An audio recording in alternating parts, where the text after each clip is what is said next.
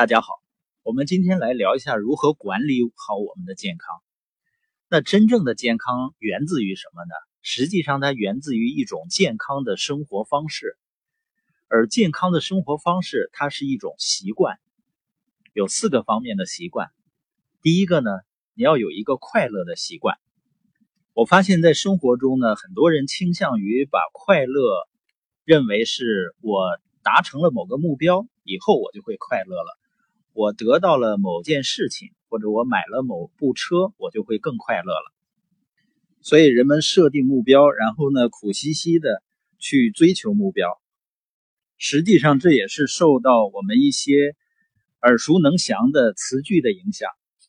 比如说，有一次我在我们的读书群里面，当我们发了一些读书的相关的内容以后，有的朋友就附和回应说：“书山有路勤为径，学海无涯苦作舟。”我们还经常听到，而且经常去表达的。梅花香自苦寒来，然后呢，吃得苦上苦，方为人上人。所有的这些词句给我们一种什么样的感觉呢？就是你必须要经历一个痛苦的过程，然后你才能够享受那个成功的结果。当时我看完在微信群里发的那段话以后呢，我就回应了一下。叫书山有路勤为径，学海无涯乐作舟。因为我们通过小孩子，我们会发现，学习、成长、探索，包括他那种强烈的好奇心，使得学习对他们来说，成长对他们来说是非常快乐的事情。而我们却认为改变是痛苦的，学习是痛苦的。就像我们爬山一样，你设定目标是要爬到山顶，但是如果说整个爬的过程中你都很痛苦，而只有到达山顶的那一刻是快乐的，那实际上就失去了我们去旅行的意义。所以，成功也许是既定目标的达成，但是，但是一个成功的人应该是一个能够享受达成目标的这个过程中的人。所以，我们要有一种旅行的心态，或者是郊游的心态，来面对自己所做的事情。所谓郊游的心态，就像我们小时候，老师宣布明天要到石梅湾抓螃蟹，然后呢，在沙滩上打排球，然后在沙滩上看电影，我们当时就会很兴奋，都会很开心。这就是郊游的心态。但你当时去了吗？当时并没有，但是我们会很开心，回到家里面也会很开心。然后父母帮助我们去准备第二天的野餐，然后第二天我们坐车在到这个景点的过程中，也许会堵车，也许会遇到一些状况，但我们仍然是很开心的。然后到了以后，啊，不管是我们爬山还是捉螃蟹，这一个过程中，我们都会很享受它。实际上，人生呢，就是一个既要设定目标，同时要享受当下，要找到乐趣，在当下所做的事情中找到乐趣。所以，一那也许有的人要说了，那我就不用设定目标了，我就及时行乐就好了。实际上，那些所谓的满足感，在生活中好像有满足感，或者说及时行乐的人，他们也不能找到真正的快乐。实际上，人真正的快乐还来自于一种价值感和成就感。如果你在生活中或者你的工作和生意中没有目标，你的满足感和成就感谈何而来呢？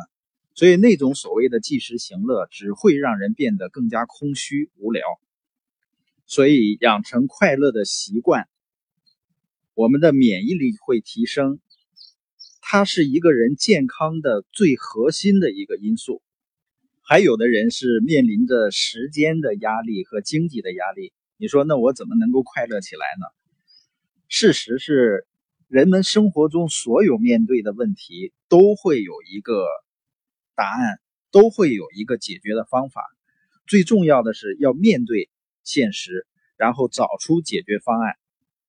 那保持健康的第二个习惯就是运动的习惯。实际上，养成运动的习惯对于很多人来说，并不是一个很容易的事情。我也是这样。那在四月份去巴黎的二十多天的时间里面，因为每天都要出去，每天都要走超过一万步以上，而这二十多天过去以后呢，我会发现自己的体力、精神状态、身体的方方面面都感觉非常非常好。另外呢，也运用了现在的一些走路的软件啊，它会给你一些相应的奖励。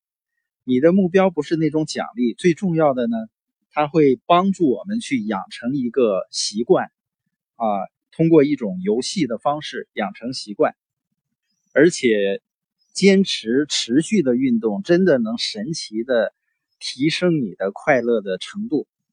所以，我们为了延续这种运动的习惯，又专门跑到很远的海边，啊，一方面呢思考学习一些东西，另外一方面呢，在这样的空气清新的环境呢，可能你更喜欢运动。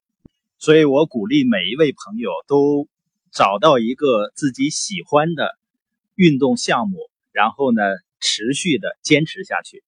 那健康的第三个要素呢，就是戒烟限酒。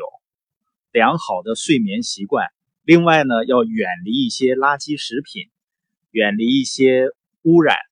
前段时间我看报道，北京、天津的肺癌发病率已经暴增百分之四十多，而且呢有年轻化的趋势。所以，空气和水的污染也是我们面临的很大的压力之一。像我和我爱人呢，在一三年自驾车来到石梅湾的时候。那个时候来回八千多公里，开了有两三个月，将近三个月的时间。我们随车都是带着空气净化机和水机。可能有的人会觉得你们活得也太仔细了，但是我觉得我们是应该为自己的健康负责的。尤其是现在，我们互相监督，每天十一点之前就睡觉，包括保持良好的运动习惯。其中的一个很大的动力就是，啊，因为我们的孩子很小嘛，我们希望能够更健康的陪伴他更长的时间。所以健康呢，它不是只是关于自己的事情，它是一种责任，是我们对家庭的一种责任。我们那个时候呢，每住一个酒店，啊，都需要把空气净化机搬到房间里面，而住的几乎所有的酒店。当空气净化机打开的时候，都会出现啊满格的红灯，那意味着这些酒店的室内都是处在一种严重污染的状态。每换一个酒店呢，都要把水机重新安装一下，虽然是麻烦一些，但是我们觉得为了保护自己的健康，这是值得的。最后一个习惯呢，就是良好的饮食习惯。也就是要营养均衡，呃，我相信一句话叫“吃法决定死法”。我们坚持服用源自于有机种植提炼的营养补充食品，就像我们的孩子，他出生的时候呢，就头发又黑又密，而且哭声呢是震耳欲聋。在他两岁之前呢，从来没有打过针，只吃过唯一的一次退烧药，是出疹子。然后出现高烧，吃的退烧药。我们现在还在努力培养在这四个方面的习惯，我鼓励大家也这样去做。据报道呢，随着科技的进步，人类的寿命呢还会进一步的大幅度延长。我想说的是呢，最重要的不是你能活到多久，而是要多么健康的去活着。